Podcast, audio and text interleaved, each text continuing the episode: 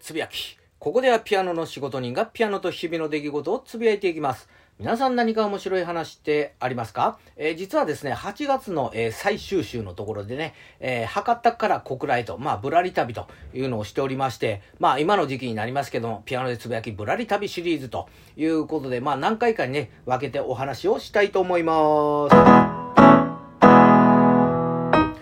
ということで、まあ、例年でしたらですね、まあ、この時期というのは、まあ、高知に行ってるというのが多いわけなんですけども、まあ、毎回ね、高知に行くというのも、まあ、芸がないかなと思いながらですね、まあ、何気なく、あの、旅行会社のね、えー、ホームページをね、まあ、見ておりますと、えー、博多小倉フリープランというのを、あの、見つけまして、あ、そういえば、博多ってしばらく行ってないな、というのと、小倉は一度も行ったことないな、ということで、まあ、行くことを決めたわけなんですけども、まあ、新大阪からね、えー、新幹線、のぞみに乗りまして、2時間半ほどね、えー、かけて、まあ、博多駅に、まあ、着いたわけなんですけども、まあ、ホテルのね、えー、チェックインというのは、まあ、午後ということで、まあ、着いたのが午前と、えー、いうことなんで、まあ、時間があるということで、それやったら、まあ、博多のね、エリアを、まあ、あの、観光しようかなと思いまして、で、まあ、あの、地下鉄のね、1日乗り放題切符というのはあるというのはね、知っておりましたんで、その切符を買うべくですね、まあ、あの、販売機に向かったわけなんですけども、まあ、何気なくですね、その地下鉄の路線図をね、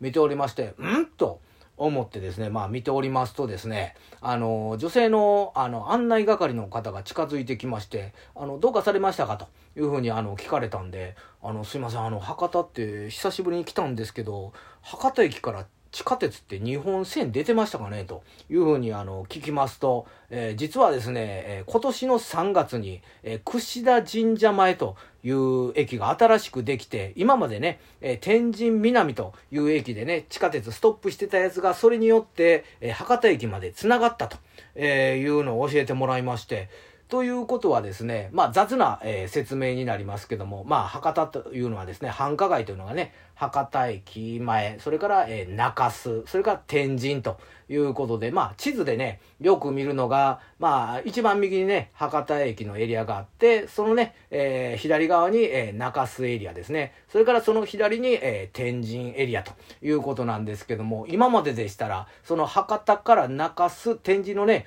えー、上の方にはね、止まる地下鉄があったんですけども、まあ今回のね、新しくできた、あのー、駅によって、えー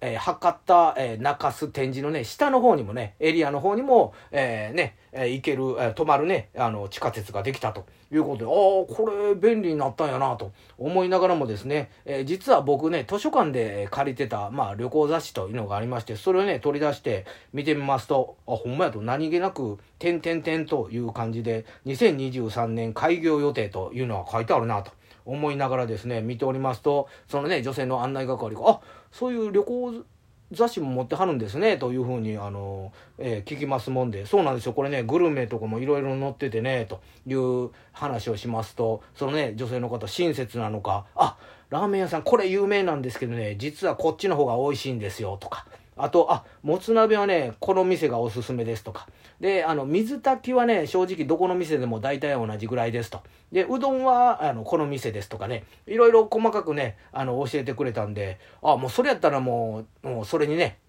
乗っかっていこうということで、まあ、ありがとうございますと。いうことで、まあ、一日ね、あの、地下鉄乗り放題切符を使って大堀公園とかですね、まあ、あの、博多の旧市街とかね、えー、ぶらっと、えー、歩いて、まあ、お昼にはね、えー、ラーメンをね、おすすめされたラーメンを食べまして、一旦ホテルにね、えー、チェックインして、まあ、夕方頃にですね、その、またおすすめされたもつ鍋を、屋さんでもつ鍋を食べるということで、まあ、あのね、さあ、これから夜のね、あの、博多を楽しもうと思って、一旦ね、あの、ホテルに、え、帰ってゴロッとベッドに、え、横たわったわけなんですけども、まあ、あの、ちょっと疲れてたのか、あの、目が覚めた時にはですね、夜中の2時ということで、あ、これはもう無理やということで、博多のね、夜はたも、楽しむことが、まあ、できなかったということがありますけども、えー、次回に続く